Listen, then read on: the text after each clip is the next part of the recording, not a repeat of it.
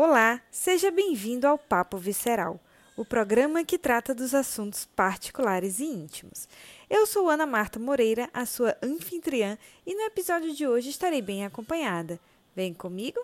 E vou deixar um aviso antes de começarmos. Este podcast tem a intenção de ser um canal informativo e educativo.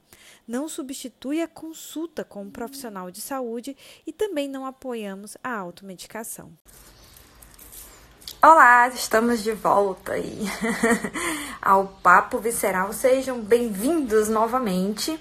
Já conversei com a doutora Carolina, ela estava tendo uma, uma dificuldade técnica de de entrar aqui, mas a gente já coordenou. Então, uh, vamos lá esperar ela entrar.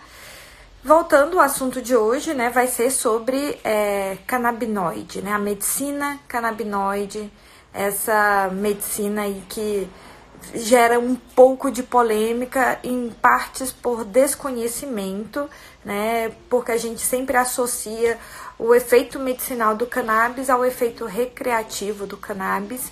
Então, é, o que eu peço é mantenha o coração aberto, vamos quebrar esses tabus, vamos quebrar esses mitos e tem em mente que isso, que, que essa é mais uma, uma, um mecanismo que nós temos terapêutico, uma arma terapêutica com muito poucos efeitos colaterais, com muito pouca complicação e que pode ajudar e salvar muitas vidas, melhorar, no caso em que não salva, melhora a qualidade de vida, né, principalmente daqueles pacientes que sofrem de dores crônicas, principalmente dos pacientes que estão em tratamento, por exemplo, em quimioterapia, pacientes que têm epilepsia refratária.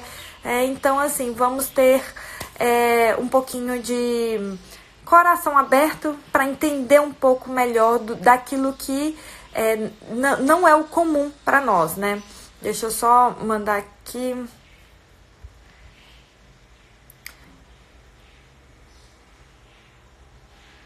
Eu tô tentando só mandar aqui para ela o vídeo, que acho que ela tá tendo Aqui. Mandei, enviei para ela que eu acho que ela tá tendo, na verdade, dificuldade de, de entrar. então, vamos ver.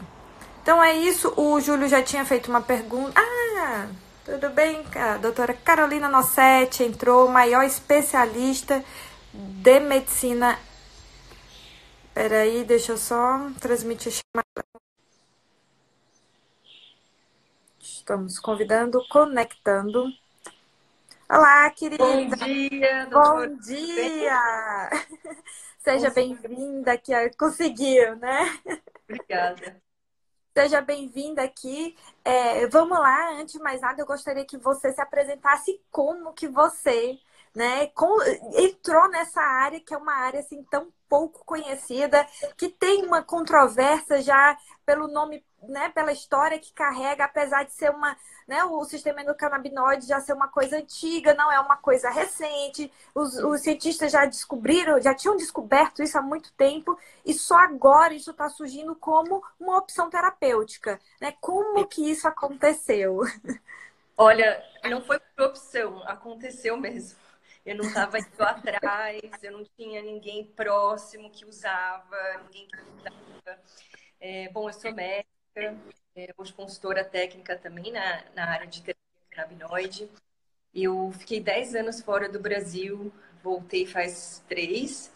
E durante uh, essa minha vivência nos Estados Unidos, eu estava fazendo o meu revalida de lá, né? Que são os Assembly Boards, para uhum. pegar a CFMG para fazer a residência. E durante esse período, é, eu comecei a estudar de uma forma muito intensa é, 14, é, 15 horas por dia, eu tenho déficit de atenção, então para eu sentar, cinco minutos já é uma Muita coisa, é. Então, estudar tantas horas me demorou um, um bom período de também juntar dinheiro, ninguém estava pagando as minhas contas e é, juntar todo o material, né? Porque tem todo um curso específico para isso, como é o, o, para residência aqui, só que bem mais intenso, porque lá não entra só a parte clínica, entra matéria básica, então fisiologia, bioquímica, é bem intenso. E eu chegou uma hora que eu não conseguia nem comer e nem dormir, de tanta informação na minha cabeça. E aí eu busquei alguma coisa, porque eu tinha que estar acordada às 6 horas da manhã no dia seguinte. E experimentei um remédio que lá chama Ambien, que é o Zolpidem Stilnox. Uhum. E resolveu, mas resolveu tão bem que eu fiquei com medo de tomar de novo por causa da dependência química, né? Uhum. É altamente, é, com, com nível alto de, de possibilidade de dependência. Então eu falei, não vou cair nessa, não, porque eu, eu sou contra, é, é, assim, alopático de uma maneira geral, de forma contínua, para mim, né? Uhum. Tem casos que não tem jeito. E aí comecei a buscar alternativa e um colega médico mencionou: você já considerou cannabis medicinal? E era um conceito alienígena, colocar essas duas palavras na mesma frase. É. Não faz sentido, né? Que a gente sofre uma lavagem cerebral de muitos anos, de que isso uhum. é perigosa. Então, na realidade, eu fiquei curiosa e aí coloquei na internet e cruzei um artigo científico que falava que o THC tinha um potencial é, apoptótico, né, que é suicídio celular em células cancerígenas. Falei, como assim que eu estou estudando há X anos, agora 14, 15 horas por dia, e ninguém falou de nada é, dessa planta como seu potencial terapêutico. Aí, quanto mais eu estudava o tópico, eu descobri o sistema endocannabinoide e como ele modulava todos os outros sistemas. Então, não fazia sentido nenhum a gente negligenciar um sistema que modula todos os outros, que foi descoberta mais de 30 anos. Então já era para estar tá todo mundo falando sobre isso, todos os livros. Então eu, foi por uma. virou minha missão. Eu vi o filme também legal aqui do Brasil, acompanhei a história das, de algumas crianças nos Estados Unidos, inclusive a história da menina Charlotte me chamou muito a atenção na época, foi uma das primeiras né, a fazer uso para síndrome de Dravet que é uma epilepsia refratária. Então, não foi uma opção, foi uma obrigação moral, porque eu sabia que existia um potencial terapêutico, ninguém sabia, e eu achei que eu não tinha uma outra opção senão espalhar a palavra e, e vestir a camisa. Não fiz minha residência, eu peguei o meu ICFMD, a certificação do Revalida, mas eu já eu falei, ah, é, não, não quero não quero estar quatro anos fazendo uma residência só para dizer que eu tenho uma residência é, o que eu vou fazer a mudança na vida dos meus pacientes é isso, é medicina integrativa, é, é, é um cuidado integrativo, não é quatro anos de residência em anestesiologia que vai mudar a minha vida, mas isso sim. E aí foi daí que eu vir, virou meu foco único, faz sete anos que, que eu só faço isso da vida. Carol, você falou uma coisa que é fantástica, que é com relação à dependência. Né? A gente sabe que hoje o uso desses medicamentos para dormir, analgésicos, tarja preta, ele causa mortes. Sim. Sendo um dos principais causas de mortes relacionadas a medicamentos, por exemplo, nos Estados Unidos. É. E o cannabis, ele corre esse risco? Então, esse é um, um, outro ponto. Na realidade, nos Estados Unidos existe uma epidemia de uso de opioides. Existe um grande número de mortes por overdose de opioide. E, na realidade, um dos artigos que mudou a minha vida, é principalmente é, assim, de, do impacto da, da lavagem cerebral, né, que eu percebi que a gente tinha sofrido, foi tá até publicado no JAMA em 2014, mostrando que alguns estados, eles juntaram dados de quatro ou cinco estados onde a cannabis, o uso adulto da cannabis era liberado, né, assim, nem só o medicinal, que houve uma redução de 24,8% no número de mortes por overdose. Isso é um número muito Uau. absurdo. É, é muito, é muito. É muito! é, eu, não, eu fiquei, mudou a minha vida mesmo. Então eu falei assim, nossa, isso não é 5%, que já seria um uma pessoa salva já é um. Já, já é. é. Um, que, que é sempre impressionante com, quando uma pessoa que era para estar tá morta não está. Então, é, é, estatística. Agora, quando você vê uma estatística que 25% das pessoas deixaram de morrer, quando os números são números de epidemia. E aí, um outro ponto que eu gostaria de trazer, doutora, é quantas vezes na nossa vida, no nosso consultório, a gente vê uma terapia que tem mortalidade zero? Primeira vez. Primeira vez. Eu, eu vejo. Até a água, se a gente tomar água suficiente, vai fazer. Assim, a probabilidade de, de algo acontecer não é pequena. Então, é, existe sim esse dado de que não há mortalidade direta É, claro que se existe uma combinação com o uso de álcool, com o uso de remédios controlados, enfim, algum, algumas outra, alguns outros usos, não tem como a gente dizer que é a cannabis. Mas a cannabis sim é uma medicação, é uma terapia segura, com mais de 5 mil anos de história. A primeira publicação foi em 1843 no The Lancet. Não é nenhuma novidade. Estava no livro do Shen Nung, que é o imperador amarelo pai da medicina. Então, no Vedas, né, o, livro da, da,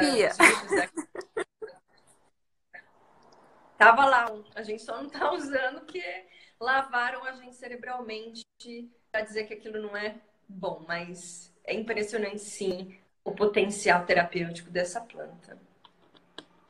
É, gente. Ah, chega, tá falando, chega, fica até arrepiado. Ah, eu... É porque é uma, é. é uma medicação, é, na verdade é uma terapia que melhora absurdamente a qualidade de vida de quem já está de, digamos assim, no limite, não é isso? Já está no limite de medicação e não vem do efeito, e com índice de complicação nulo. É, então, realmente, nós, como, como médicos, tendo essa arma terapêutica, é até criminoso não usar. É, é, é depois você sabe que uma coisa funciona, como é que você fica quieta? Não é sem efeitos colaterais, tá? É, não é uhum. sem necessidade de sentar e estudar. É, mas quando a gente compara os efeitos colaterais das outras medicações de protocolo com essa, realmente é uma diferença gritante. É, alguns desafios, por exemplo, é a falta de humanos por causa dos comitês de ética. Então, vou te dar um exemplo de uma preocupação minha, que talvez até seja de um conservadorismo extra. Mas, por exemplo, tem estudos mostrando que em animais os canabinoides podem aumentar o tempo de sangramento e influenciar na cascata de coagulação. Eu não tenho esses estudos em humanos. Então, é difícil da gente tomar uma atitude, por exemplo, em pacientes pós-cirúrgicos, pacientes usando antiplaquetários, né? Então, em certas situações, a gente tem que usar o bom senso e ser, sim, muito conservador, porque a possibilidade de atrogenia existe, existe sim. Por exemplo, a cannabis, ela pode levar a, vasodilatação, vasodilatação é um dos efeitos. Não necessariamente um efeito colateral, porque se você tem um paciente que precisa vasodilatar, aquilo ali é um efeito, não é um efeito colateral. Então tem que saber usar essa planta para a obtenção desse efeito. Agora, um paciente hipertenso, está fazendo hipotensor, você faz uma dose a mais de, de, de canabinoides do que esse uhum. paciente poderia usar, ele vai fazer hipotensão. E, infelizmente, eu um colega que é, começou a fazer uso, né? Um colega prescreveu, ele teve uma hipotensão, foi parar na UTI, ficou dias na UTI. Um colega prescrevendo para outro colega. Então, infelizmente, a heterogenia existe, porque quem não tem mão tem que ter certeza que está estudando direito. Não tem que estudar só em humanos, tem que estudar em animais também, porque não vai ter um estudo lá, estudo clínico fase 3 do uso de canabinoides para hipertensão. Não tem isso. Mas se estuda fisiologia, Perfeito. se estuda a bioquímica, está muito mais preparado para trazer isso para a prática clínica. Perfeito. Então, na verdade, a gente volta para aquele. Você tem que dominar a base, né? A fisiologia, antes de sair é, arriscando. E isso em tudo, gente. Em tudo. Em né? tudo. Em tudo a gente tem que saber exatamente o que, que a gente está fazendo e aonde a gente está mexendo na fisiologia. Né?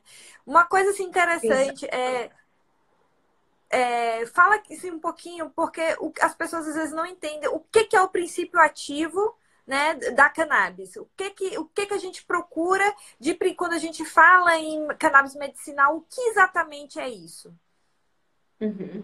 Bom, eu vou voltar um pouquinho só complementando a necessidade que você mencionou até da parte de fisiologia porque a gente está falando da terapia, né, da planta, e acaba que é o que a gente mais vê quando, na, na nossa vida, na, na prática da, da, da, clínica, né? Mas a estrela da vez não é a planta, é o sistema endocannabinoide. Então, concordo em gênero ter a necessidade de estudo da fisiologia. Já está no Hanging Day, o nosso livro de, de, de farmaco, já tá, tem um capítulo só de canabinoides que menciona, assim, parte sistema endocannabinoide. Então, a manipulação do sistema endocannabinoide é, é, é a, a parte terapêutica, né? Mas o entendimento do sistema em si, inicialmente, é o primeiro passo. Então, a cannabis, o uso terapêutico da cannabis, tem diversos usos da cannabis. Cannabis medicinal é um, é um termo que nem é tão certo, mas é, é eu acho que facilita para a gente desmistificar, porque as pessoas ainda têm um, um, um preconceito né, e, e grande, mas é a, a, a cannabis do uso adulto, do uso eh, religioso, uso medicinal, qualquer outro uso, a planta é a mesma. Então, vou trazer aqui o, uso terapêutico dessa planta. Não é minha praia, todos os outros, não estudo os outros usos religiosos, adultos, não vou falar sobre isso, tá? Mas a parte da medicinal, o uso medicinal dessa planta, ele tem mais de 5 mil anos. A planta são, é igual a orquídea, tem centenas e centenas e centenas de tipos diferentes de orquídea, como tem centenas de tipos diferentes, ou cepas de cannabis. E aí uhum. são diferentes proporções dessa planta. Os três principais categorias que tem nessa planta de compostos são os canabinoides, que inclusive temos no nosso corpo, os endocannabinoides. Então, esse negócio de não gostar de cannabis é uma balela, porque todo mundo produz aqui, tem no colostro. Foi o que eu falei.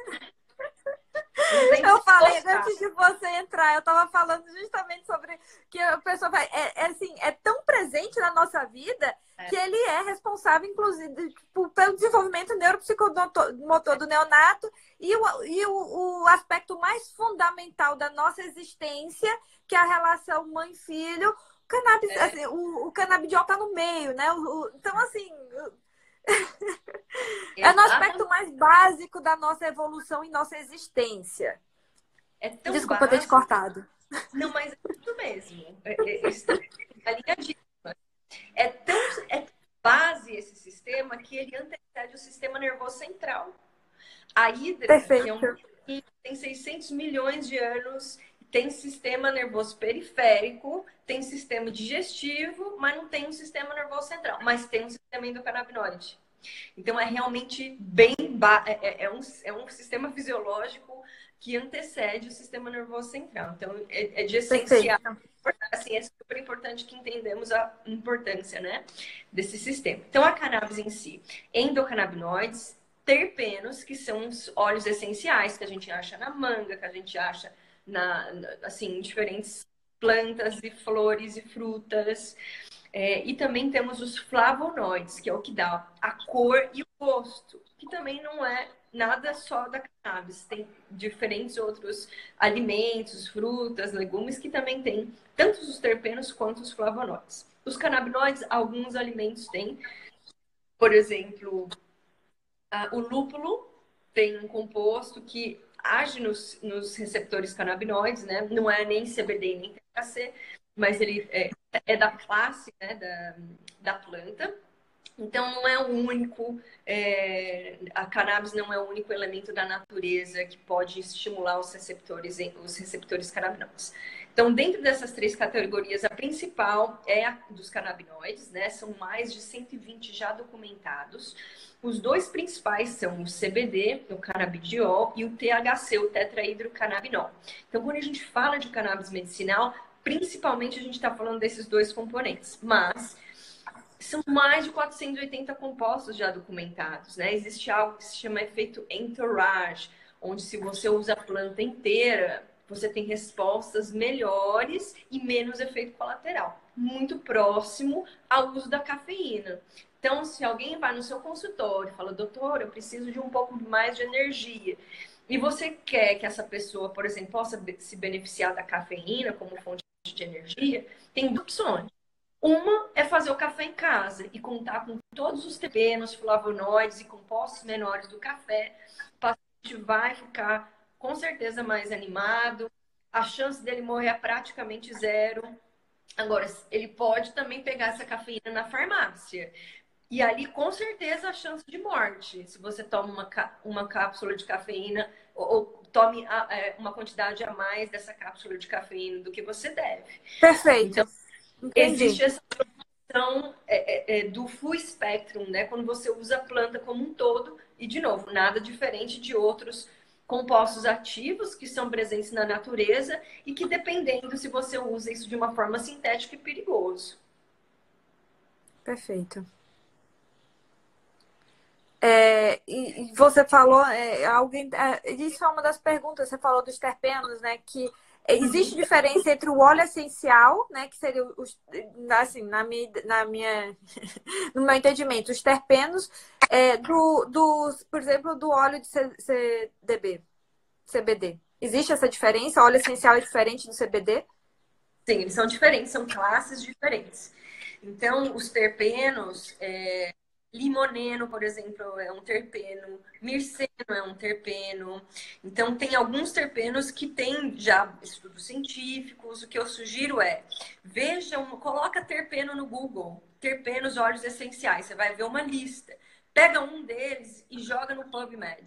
Ou joga no Google de novo. Pesquisa, é, pesquisa científica, é, aí o nome do terpeno e ver o que aparece. Não são 100% dos terpenos que têm artigos científicos, mas tem alguns já bem estabelecidos. Então, o CBD está na classe dos canabinoides e os óleos uhum. essenciais estão na classe dos terpenos.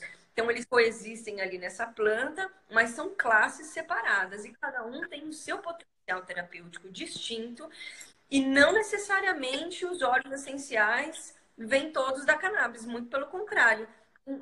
Mil outras fontes de óleos essenciais, de flor, é, é, é, de outros compostos na natureza que tem esses terpenos, não só a cannabis tem. Entendi. Mas assim, o óleo essencial de cannabis, ele tem uma ação então diferente do C, é, CBD. São, a ação terapêutica deles, ah, tipo assim, a indicação de uso vai ser diferente do óleo. Porque é, existe o óleo essencial ou é a mesma coisa do C, CBD? Olha. Tá. Então, é, acho que são coisas distintas. É o seguinte: existe o óleo da cannabis, que tem uhum. canabinoides, que tem terpenos, que tem flavonoides, que tem diferentes outros, quase 480 compostos. Mais... Uhum. Então, o óleo da cannabis se é um, um óleo da planta inteira, ele tem essas três é, categorias e mais uhum. outras. Tá? Esse é um óleo, óleo da. E tem o óleo essencial, que é uma, é uma outra coisa, que é o uhum. óleo seno, óleo e não necessariamente tem a ver com cannabis, mas a cannabis também, o óleo de cannabis também óleos essenciais. Essenciais. Mas além dos óleos essenciais, também tem o CBD, o THC, outros canabinoides, os flavonoides. Perfeito. Então, o óleo de cannabis é um óleo que é bem completo. E o óleo uhum. essencial que você compra na loja, lá no Mundo Verde, ou qualquer outra loja, é só aquele terpeno. O terpeno. Perfeito. É só aquele específico. Então, o óleo da cannabis é bem mais completo, porque ele pega a planta inteira. Em um dos categorias de compostos dessa planta são os terpenos mas o CBD está lá, o THC está lá e outros componentes podem estar tá lá também. Perfeito. Muito bem. Outra coisa, é, qual seria a diferença, por exemplo, que as pessoas têm muito medo do THC por causa do efeito psicoativo, é, que seria maior, por exemplo, que o CBD? Existe essa diferença?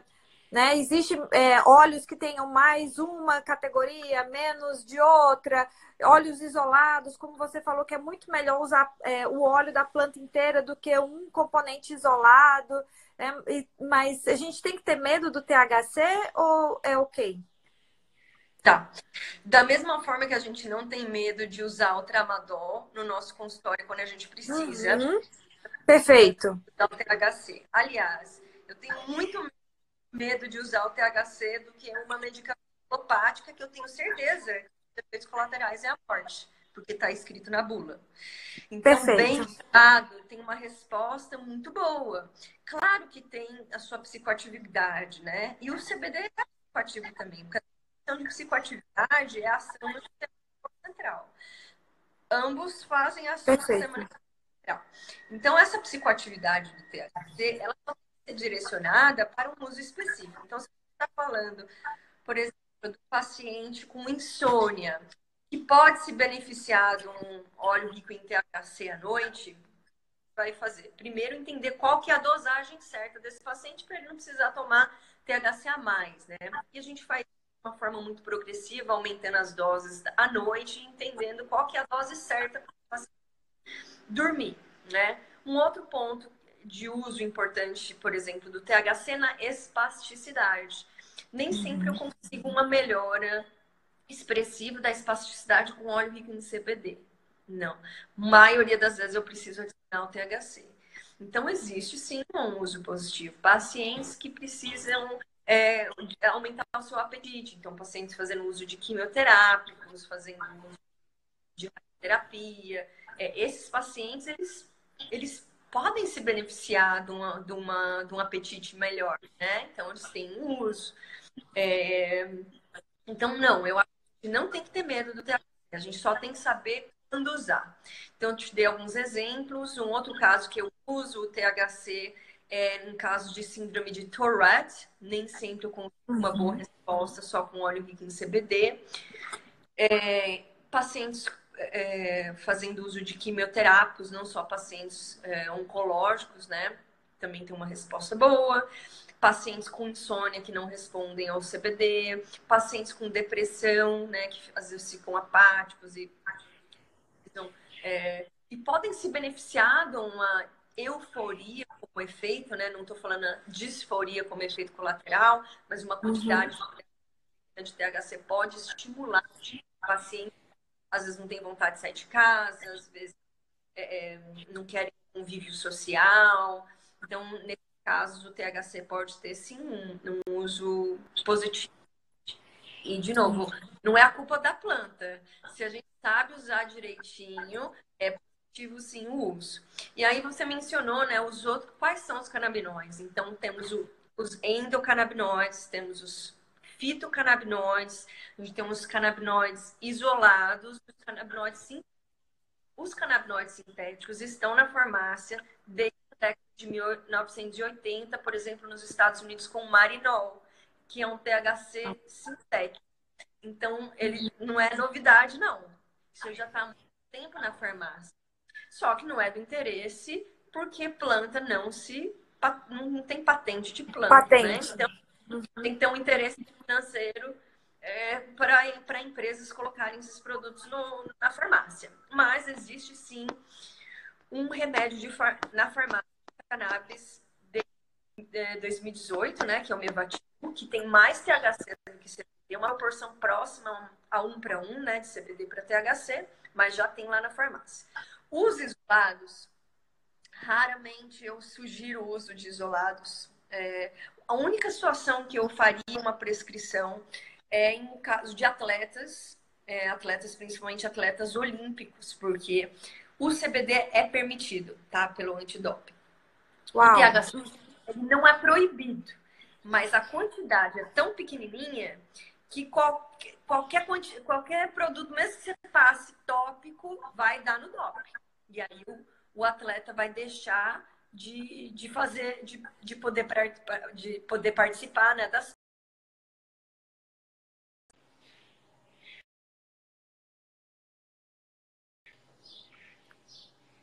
Oi. Oi. Oi. Eu acho que deu um. Alô?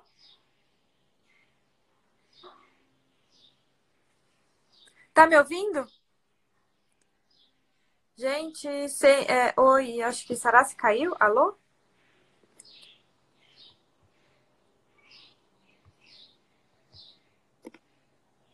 Oi.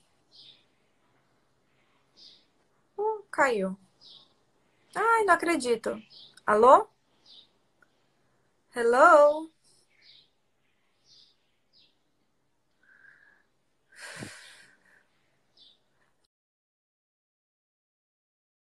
Ah, coloca aqui nos, nos comentários, acho que foi o dela. Vamos ver se ela consegue entrar de novo. Hum... Opa.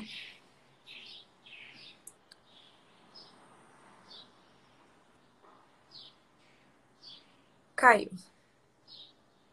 Já estamos de volta. Já estou guardando aqui, já vi, reenviei a solicitação. Já está conectando.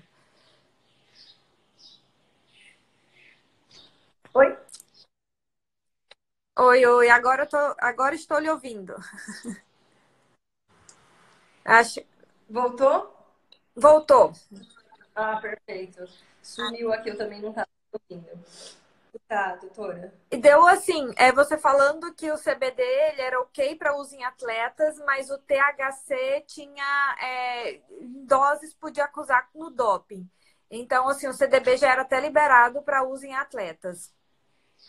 Exatamente. Então, não existe é, contraindicação em termos de doping, né?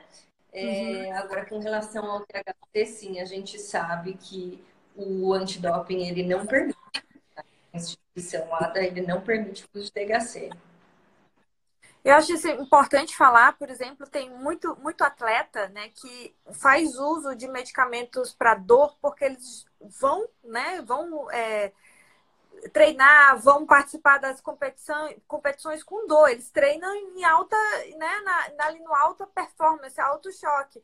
E ocorre de é, muito desses medicamentos terem um efeitos colaterais muito mais proeminentes, por exemplo, do que o uso do CBD, né? E tem uma coisa que. Exato. Tem uma coisa que você falou que o, que o THC ele melhor pode ter efeito na melhora das pessoas em quimioterapia e do apetite. Gente, a maior parte, a maior causa de mortalidade nos pacientes né, é, com câncer, ele não é o câncer em si, é a sarcopenia. Né? Esse paciente ele não consegue comer e ele entra em desnutrição e ele morre.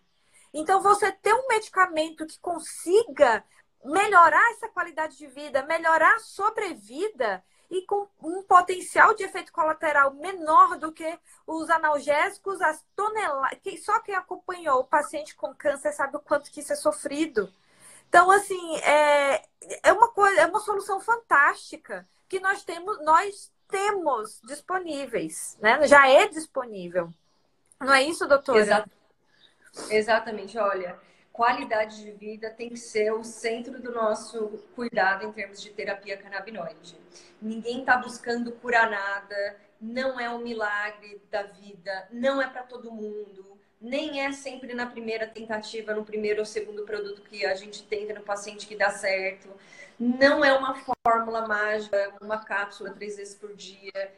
É algo extremamente personalizado, é algo novo no sentido do nosso dia a dia, porque a gente não aprende isso na faculdade.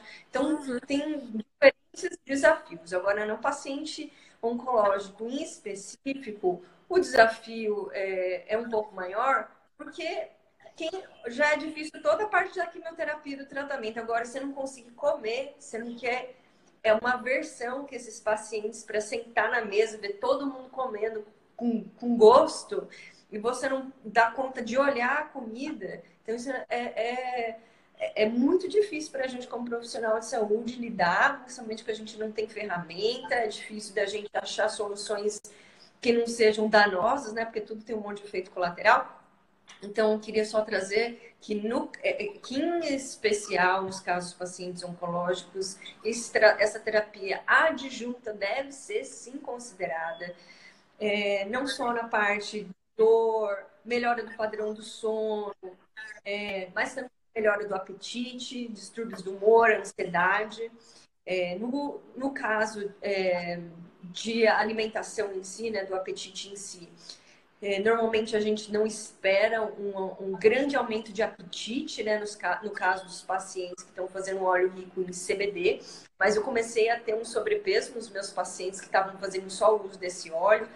Normalmente, se eu não tenho uma resposta suficiente com óleo rico em CBD, eu considero a adição do óleo rico em THC no tratamento. Então, no óleo rico em CBD, eu vi que alguns pacientes oncológicos estavam voltando com maior peso e eu não estava esperando esse tipo de resposta.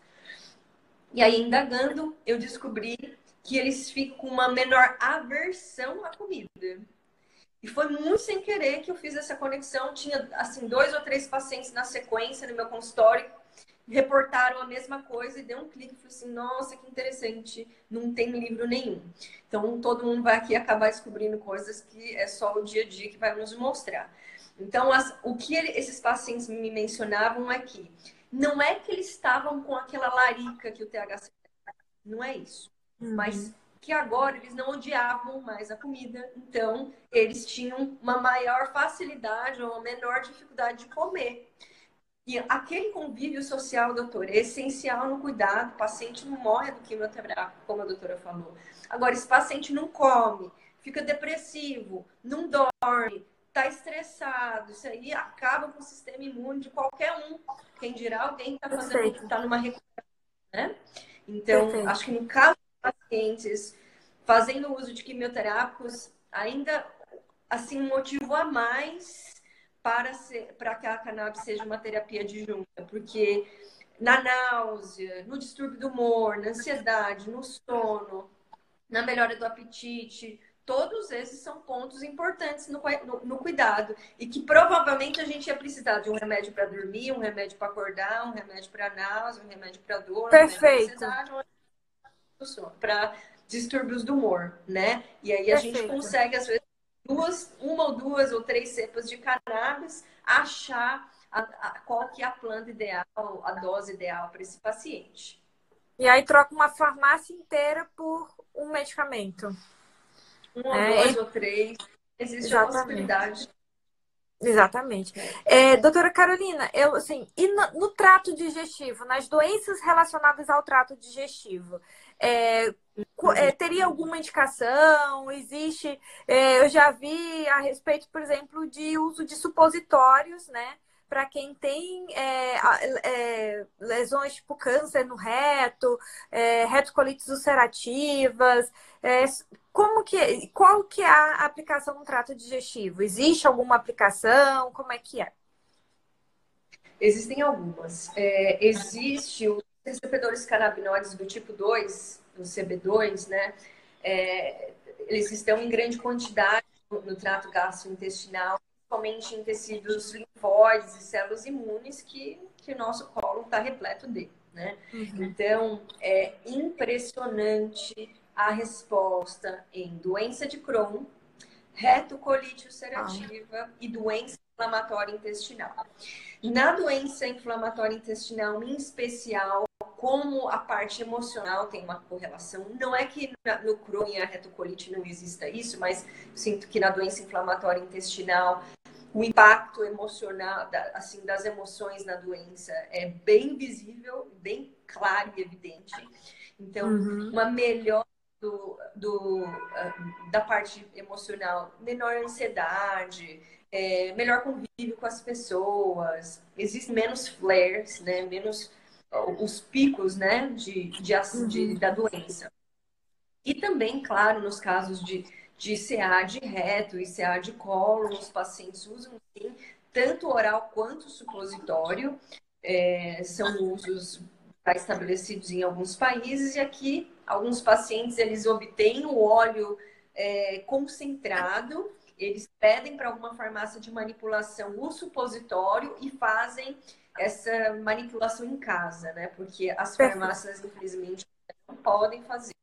Mas eles podem sim pegar uma cápsula de supositório, colocar na seringuinha, né? O, o óleo uhum. concentrado, fazer o uso do supositório, além do uso oral, nesses casos.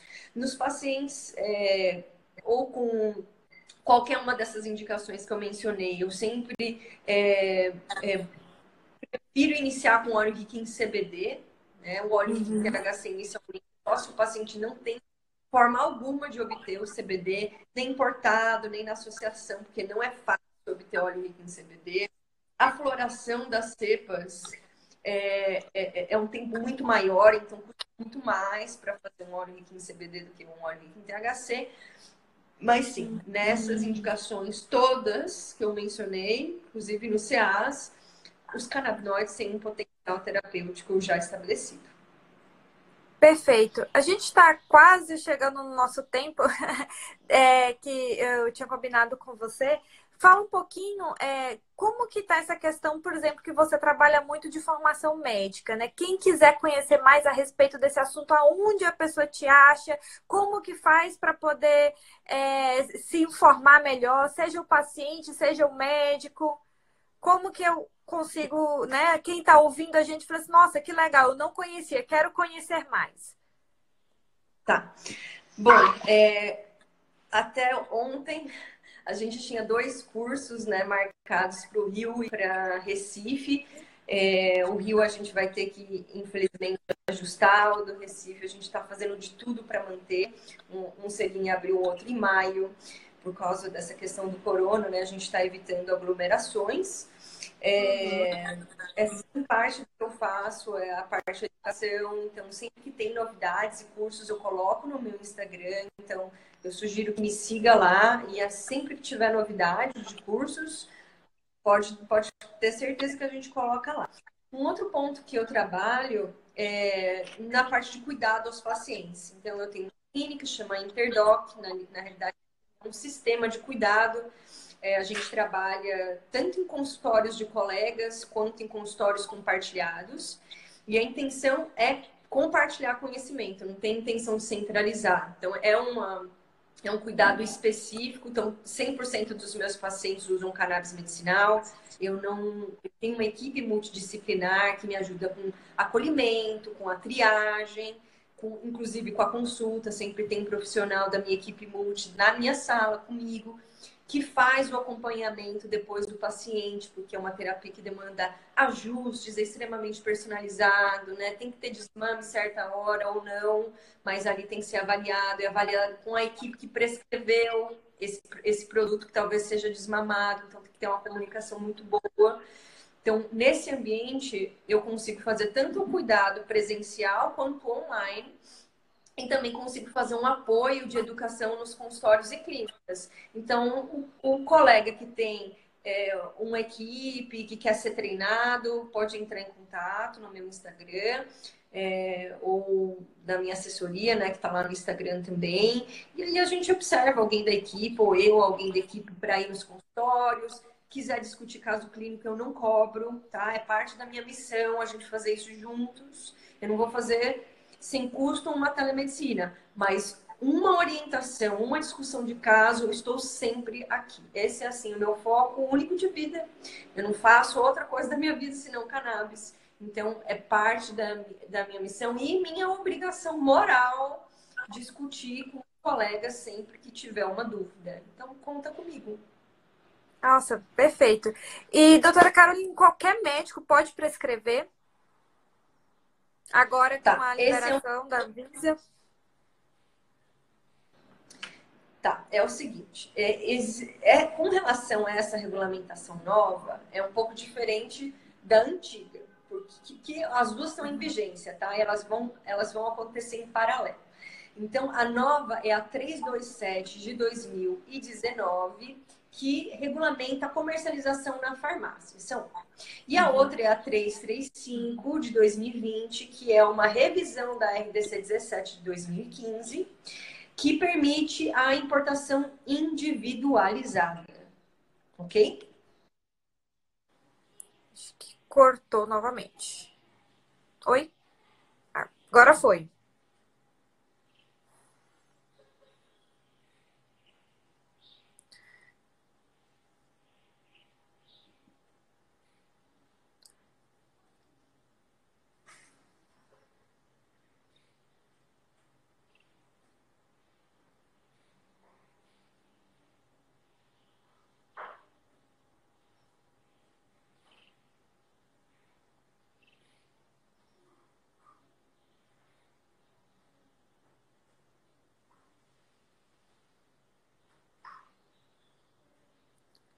Eu acho que cortou de novo.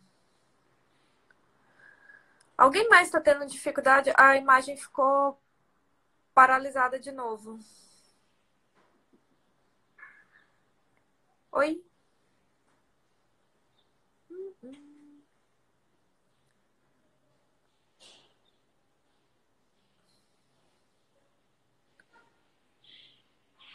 É, para mim tá dando paralisado. O pessoal tá comentando que tá sem áudio, mas para mim tá é, ficou paradinha a imagem.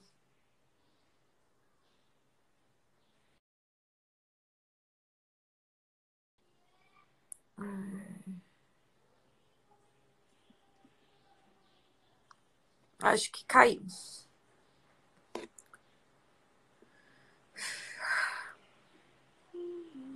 Deixa eu ver aqui, meus amores.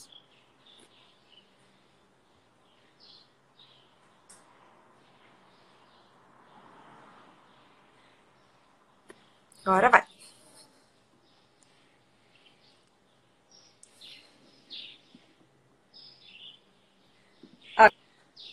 Agora.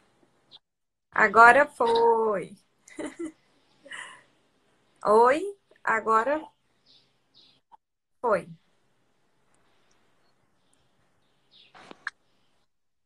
Pronto. Foi, obrigada. É, tá Manu. dando. A Manu que tá- a Manu que estava ali me falou que eu estava sem ar. Agora tá escutando. Tá Sim. dando um pouquinho de lag, de atraso na imagem, no som, mas dá para entender. Tá, vamos lá. Então, é, ele, o SRDC da farmácia menciona que é, precisa ser um paciente em cuidado paliativo, um paciente em, é, que já não tem nenhuma outra opção, né? Nem todos os médicos fazem esse tipo de cuidado, mas pelo ato médico, independente se a RDC 327-2019 ou a 335-2020, tem algo que é superior a isso, que se chama ato médico. Dentro do nosso consultório, a gente tem liberdade, claro, dentro é, é, de uma indicação específica. De uma forma né? responsável. Sem... Exato. De uma forma responsável, temos autonomia dentro do nosso consultório, junto com o nosso paciente. Então, por mais que não exista uma RDC ou uma regulamentação do CFM mencionando essa nova RDC da Anvisa, ainda assim estamos protegidos pelo ato médico. Um, estamos protegidos pela Constituição, porque a saúde é um direito constitucional. Se você não está obtendo a sua qualidade de vida, se você não está obtendo um tratamento efetivo com as medicações alopáticas, constitucionalmente você tem direito. Você tem direito à saúde. Então você não deve desistir. E o médico tem essa proteção do ato médico. Então, são, são esses os conceitos que a gente usa dentro do nosso consultório para essa terapia.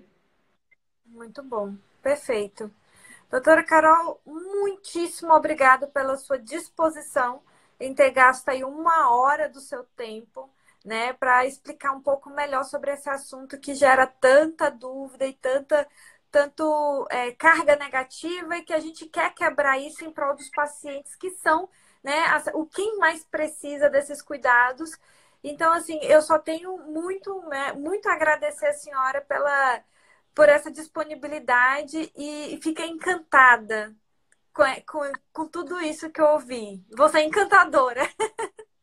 Ah, obrigada, doutora. Eu queria agradecer o convite. Eu fico muito feliz que outros colegas como a doutora é, é, é, tem uma liderança, né? E agradeço o convite, porque eu sou uma só. Mas se cada um de nós fizermos um trabalho de formiguinha, como a doutora está fazendo, os colegas aqui é, é, é, presentes na live, que todos nós nos, que a gente se torne agentes de mudança, né? Que a gente pegue essa palavra e espalhe. Se tem um paciente com Crohn que não está tendo resposta, está vendo um paciente com autismo, um entre cada 59 crianças, né, pelo CDC uhum. americano, são, estão em espectro, não tem remédio na farmácia de autismo.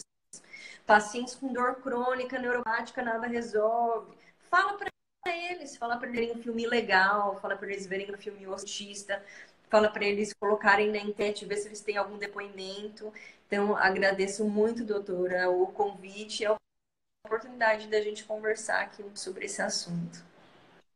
Eu que agradeço. A live vai ficar salva sim, tá? Que alguém perguntou. E, gente, informação é, é tudo na vida, né? E eu espero que, se pelo menos uma pessoa já tiver é, visto e falou assim, nossa, conheço alguém que pode se beneficiar. Nossa, isso, só isso aí já vale a pena, não? Só isso aí já vale Exatamente. a pena. Então, muito obrigada Exatamente. mais uma vez. E parabéns por esse projeto de vida. Parabéns. Obrigada, Obrigada aos colegas aí presentes no chat. Tchau, tchau. Então tá, gente. Tchau.